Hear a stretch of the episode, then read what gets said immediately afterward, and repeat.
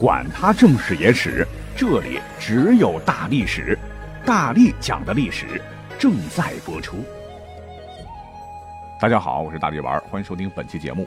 那本期节目呢，我们来说几个地图炮的故事。地图呢，就是贴到墙上让我们看的那个地图；炮呢，就是炮仗的炮。什么是地图炮呢？就是对某个群体进行言语攻击的行为。除了这个地域上的、什么文化上的、身份上的、口音上的哈，不一而足。那么有句话说得好啊，说文明的河床有多么厚实，地图炮的射程就有多遥远啊。其实呢，我国古代呢早就形成了大面积地图炮的迹象，而且可以追溯到先秦时代。那么在这里就不得不说两个小国了啊，那他们的故事比较多啊，一个是郑国，一个是宋国，哎，就被当时的地图炮打出了翔啊。你比方说，在《孟子·公孙丑》这本书里头，有一个我们都非常熟悉的故事，叫做“拔苗助长”。在《韩非子》里头呢，有一个故事叫“守株待兔”，我们从小都学过，都说的是宋国人的事儿。除此之外呢，还有列子。那列子呢，历史上也是个著名的思想家了啊，他也没有闲着呀。在这个《列子·杨朱》里头，就一个故事，叫做“野人献铺”，说在当时的宋国，有一位农夫非常穷啊。经常穿的是破麻烂絮，勉强熬过冬天。等到春天到了啊，他走到村东头去干活，独自晒太阳。哎呀，好温暖，好舒服啊！因为他很穷嘛，没有见过什么世面嘛，就没有想到过世界上还有什么高楼大厦呀，什么丝絮毛皮呀。回头就对他老婆说啊：“说我今天呢被晒太阳的时候非常温暖。”呃，估计是没有人知道这个事儿啊。所以呢，我想把它呢啊奉献给咱们的国君，哎，让他也晒晒太阳啊，感受这个太阳的温暖。我想呢，他们一定会重重的赏咱们。结果呢，这个宋国农夫就遭到了众人的嘲讽。在《列子·天瑞篇》中啊，就写了一个宋人盗取天地的故事，说在当时的宋国有个农民非常羡慕齐国一个富翁啊，他觉得。那个富翁啊，是利用天地产物来致的富。什么是天地产物呢？啊，除了地上土地当中种出来的植物，什么蓖麻之类的经济作物啊，什么粮食，那万事万物都不是天地的产物吗？啊，既然大家都是天地的产物，那么我也得利用天地产物来赚钱了。你比方说，我邻居家的钱，那也是对吧？于是就跑到邻居家偷东西，结果被抓住了。刚说了啊，守株待兔呢，是出自《韩非子》。那在韩非子的说难里头啊，还讲了一个有关宋国富人的故事啊。说有一天因为下大雨啊，他的这个院墙啊坍塌了。这个富翁的儿子就劝他老爹说：“赶紧把它修筑好，要不然呢，一定会有盗贼进来。”那他这个富人的隔壁呢，住着一位老人，也这么说。可是富人呢，不听他们的话，结果一天晚上果然丢失了大量财物。那这家人呢？都非常赞赏这个儿子很聪明，却因此怀疑偷盗的是隔壁那个老人干的啊！这就是我们非常熟知的质子夷陵。那除了这些书呢，我们都熟知的《战国策》，这个地图炮打的也是轰轰响啊。说当年呢，在宋国啊，有一个学者，那学富五车啊啊，可是呢，读书读傻了啊，这脑子潮了。有一次是远游求学，三年以后呢，回到家中啊，居然敢直呼他母亲的姓名。哎，我们都知道，那古代都是孝道为先了哈。你别说是古人了，现代人我们也不敢直呼爸妈的名字啊，那肯定会被打断腿的。那他母亲呢，听后非常生气，就问他说：“你学习了三年，现在回到家却直呼我的名字，什么原因呢？”他儿子就开始大言不惭的说了啊，说：“我所认为是圣贤的人，没有超过尧舜的。尧舜是名字，我认为。”大的东西呢，没有大过天地的，可是呢，我们可以对天地直呼他们的名字。那如今老娘，你看哈，你贤贤不过尧舜，你大大不过天地，所以直呼你姓名没啥不妥的呀。他老娘一听，呃，就过去了啊。那除了这些个黑宋国老百姓的啊，说宋人干啥啥不灵，做啥啥不成，这些先秦的百家们啊。对这个宋国的国君也是没有放过啊，把他们黑了个底朝天。你比方说在《韩非子》里头就讲了当时一个国君吧，叫宋襄公犯蠢的故事。那这个故事怎么回事呢？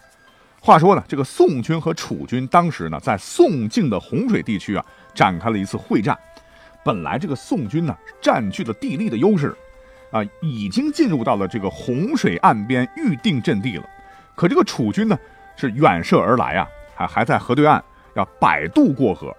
当时这个宋襄公身边呢有一个大臣叫子瑜啊，根据兵家常识，就劝这个宋襄公说：“趁楚人过河一半时，首尾无法呼应，一击必乱，可以得胜。”结果这宋襄公直接回绝了，说：“那不行啊！我是一向主张仁义的，怎么可以这样不择手段呢？哎，就让他们过完河吧。”过了一会儿呢，等到楚军全部都过完河了啊，开始布置阵势。这个子瑜又劝。说大王，敌众我寡呀，要打现在就赶紧打啊！错过机会咱就悬了。趁他们还没有站稳脚跟呢，赶紧出击。可宋襄公呢，还是满口仁义道德啊，说君子不困人于恶，这个恶就是险阻的意思，不鼓不成列。哎，等到那个楚兵们摆好阵势，咱们一本正经的跟他打。咱们是讲究仁义的啊，咱们是正义的，咱们一定能把他们打个口服心服。那等到这个将士们要冲锋陷阵的时候，宋襄公开始传下命令，说：“我亲爱的宋国将士们，等会儿开打的时候，先别动手啊，先看看敌人的头上有没有白发。如果有白发，那一定是位老人，我们不应该欺负老年人，对吧？如果是已经受伤的，咱们也不能再出手打了，对吧？要讲究仁义。”结果呢？楚军摆好阵势，开打的时候，那楚军多强啊！管你什么仁什么义啊，只要见到宋军，给我砍啊！直接把这个宋军打的是落荒而逃，一败涂地。那说到底，这个这个宋襄公到底是仁义呢，还是愚蠢呢？那现在我也看到了，有很多的这个历史爱好者啊，也为此是争论不休。哎，说到这儿就不讲了吧，反正是自个儿自有公断。那么对于宋国的这个地图炮。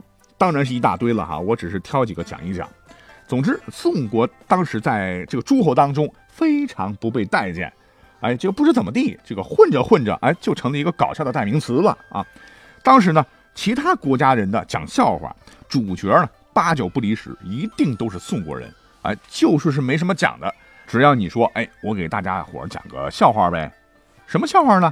说从前呢有个宋国人。你根本就不用往下讲，大家一听啊，宋国人，宋国人当时就是搞笑表情包嘛。那么除了宋国，当时还有一个国家叫郑国啊，也是被黑的是满地打滚啊。最有名的呢，啊，还是莫过于韩非子他贡献的那个买椟还珠的故事啊，大家都很熟了，就不讲了。可能啊，这个韩非子是跟郑国有仇吧啊，他老人家呢一口气写了很多个黑郑国的这个故事啊，比方说。郑人买履，啊，听过吧？啊，就是以前有个郑国人，想去买一双新鞋子，于是呢，事先量好了自己脚的这个尺码，就把这个量好的尺码呢放到了自己的座位上。那等他到了集市呢，挑好了鞋子，哎，突然发现我忘带尺码了，于是就急匆匆的回家去拿尺码。等到他呢拿着这个尺码再返回集市的时候，啊，对不起，集市已经散了，他最终呢没有买到鞋子。哎，当时。有人就问了，说你为什么不用自己的脚去试试鞋子呢？他回答说：No No No No No No，我宁可相信良好的尺码，也绝不能相信自己的脚。哎，我说这脚跟你有多大仇多大怨呢？砍了算了哈。韩非子呢还写了个故事，叫做补妻未裤。那这个故事听的人比较少啊，说是在说当年在郑国的郑县呢，有个人叫卜子啊，他让他的这个妻子呢给他做一条新裤子。他妻子就问呐，说：“那现在这个裤子叫做什么样的呀？”她丈夫就说：“啊，跟我原来一样的。”哎，这个妻子非常贤惠呀，啊，就把这个做好的新裤子弄坏，啊，弄得跟他以前的这个旧裤子一模一样。哎，这个智商真是让人捉急呀！韩非子呢还写了个故事啊，叫不食车轭。这个轭就是就是当时的牛马车套住牛马脖子的一个器具。那么也是说郑国当时有个人呐。他是个莽夫吧？啊，得到了一个车轭，呃，不知道他的名字啊，就问一个人说：“这是什么东东呢？”然后回答说：“这是车轭。”结果呢，一会儿呢，他又碰到了一个人，又问说：“啊，这是什么东西啊？”对方回答说：“这是车轭呀。”那这个莽夫这时候大怒道：“啊，说前面那个人说是车轭，现在你又说是车轭，这东西哪有这么多啊？”一定是你欺骗我，于是呢就把人砰砰砰捶了一顿。嗯，这哥们儿该补补脑子了。嗯，那这几个黑郑国的呢，都是出自韩非子之手了。据统计呢，韩非子呢，可能是先秦时期啊，打出了我国最猛的地图炮的那么一个人。他一个人呢，就在韩非子里边黑了宋国五次，黑了郑国八次啊，而且是影响深远。那刚才说了，这些都是先秦的大家了。那先秦之后呢？哎，地图炮呢，更是层出不穷了。比方说，在唐朝的时候啊，唐宋八大家之一的一个人呢，叫做柳宗元呐。他历史上有一个非常著名的叫“宗元三炮”啊，堪称地图炮的经典之作。那这个“宗元三炮”啊，分别是哪三炮呢？第一个就是大家伙不太熟悉的一个成语啊，叫做“月犬吠雪”。月就是广东嘛。这个吠就是汪汪汪叫嘛，意思就是说广东的狗啊，它很少看到下雪，看到雪呢就汪汪叫。哎，结果啊，话说几千年之后，几年之前呢，有一位广东网友啊就被柳宗元的这句话给惹毛了啊，说我们广东的狗跟你有什么仇什么怨？说我们南方好不容易啊看到一场雪，高兴坏了啊，结果你一句月犬吠雪啊，吐槽我们少见多怪，你到底啥意思啊？那么第二炮呢，就是。鼠犬吠日，啊，鼠就四川那旮瘩，言外之意就四川的狗狗比广东的狗狗还要惨呢，连太阳都难得一见。那最著名的呢，就是第三炮啊，莫过于我们都非常熟知的黔驴技穷。哎，这我记得这是我上初中第一篇学的文言文的故事。但是啊，你以为柳宗元他只黑了月、蜀、黔吗？不啊，他历史上是大笔一挥呢。还地图炮了当时的江西、湖南和山西等多省份，其中呢被他老先生黑的这个最狠的一个地方呢，就是他曾经生活过的永州。他曾经写了个故事啊，叫《哀逆》啊，说一个永州人呐翻了船掉水里，腰里边有很多钱，快要淹死了，同伴就叫他呢说赶紧把钱丢掉啊，因为太重了。那然后这个永州人在水里边扑腾扑腾，摇头不应。眼看就要沉下去了哈，这同伴就说：“你是要钱不要命啊？赶紧把钱扔了，扔了，扔！”结果永州人是摇头不答应，结果就是活活被淹死了啊！等等。虽然可以肯定的是，柳宗元呢在历史上并不是开地图炮的第一人啊，但绝对是历史上开地图炮最响的一个。那唐之后啊，到了宋朝呢，这个地图炮就出现了哈一个到目前为止都争论不休的主题，就是南北差异这个话题就闪亮登场了。因为当时是北风强，南风弱，哈，北风压倒南风嘛。这个当时的宋太祖曾经十进中约，说后世子孙无用南士做相，以及当时的一些的法令吧，就是祖宗开国所用将相皆北人，因为牵扯到这个当时的这个地域歧视啊，在这里就不多说了。总之吧，直到现在哈，我觉得有一些这个南北的话题热度还是蛮高的，还是蛮有趣的。什么粽子是甜的好还是咸的好呢？汤圆是甜的好还是咸的好呢？豆腐脑是甜的好还是咸的好呢？月饼是甜的好呢还是咸的好呢？其实呢，这种争论啊，前段时间是比较热的，它都属于地图炮的范畴。好，讲到这里呢，我们本期节目就大概讲完了啊，感谢各位的收听，有意思就好，我们下期再会。